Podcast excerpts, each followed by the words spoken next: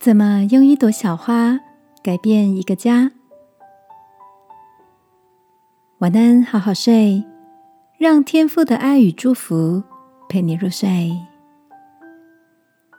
朋友，晚安。今天的你心情好吗？那天拿东西到隔壁大哥家，一进门，跟往常不一样的客厅氛围，让我的脚步。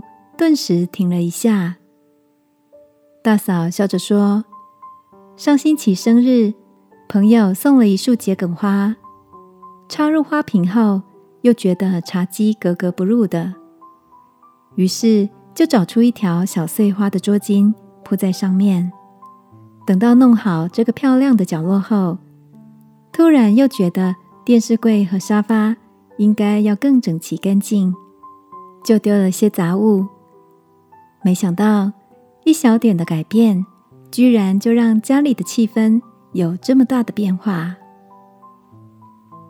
我看着这个又熟悉又有点新鲜感的空间，沙发上没有随手放置的外套，小侄子的玩具也不再散落一地，笑着跟大嫂说：“一束桔梗花引发的连锁反应真大，看来。”我需要偶尔送来其他的花束或装饰品呢，亲爱的，你的生命也曾经历这样的变化吗？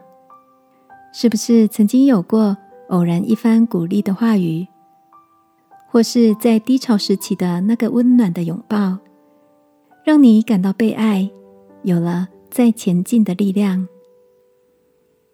正如天父也鼓励我们要多多的行善。这个夜晚，让我们也来祷告，求天父使我们不小看自己力量微小，有智慧给出爱的能力，如同那一束改变氛围的桔梗花。亲爱的天父，虽然我所能做的不多，当我给出爱与关怀时，相信你正使用这些微小，成为。无比的能力与祝福，祷告，奉耶稣基督的名，阿门。晚安，好好睡。祝福你，有爱就有能力。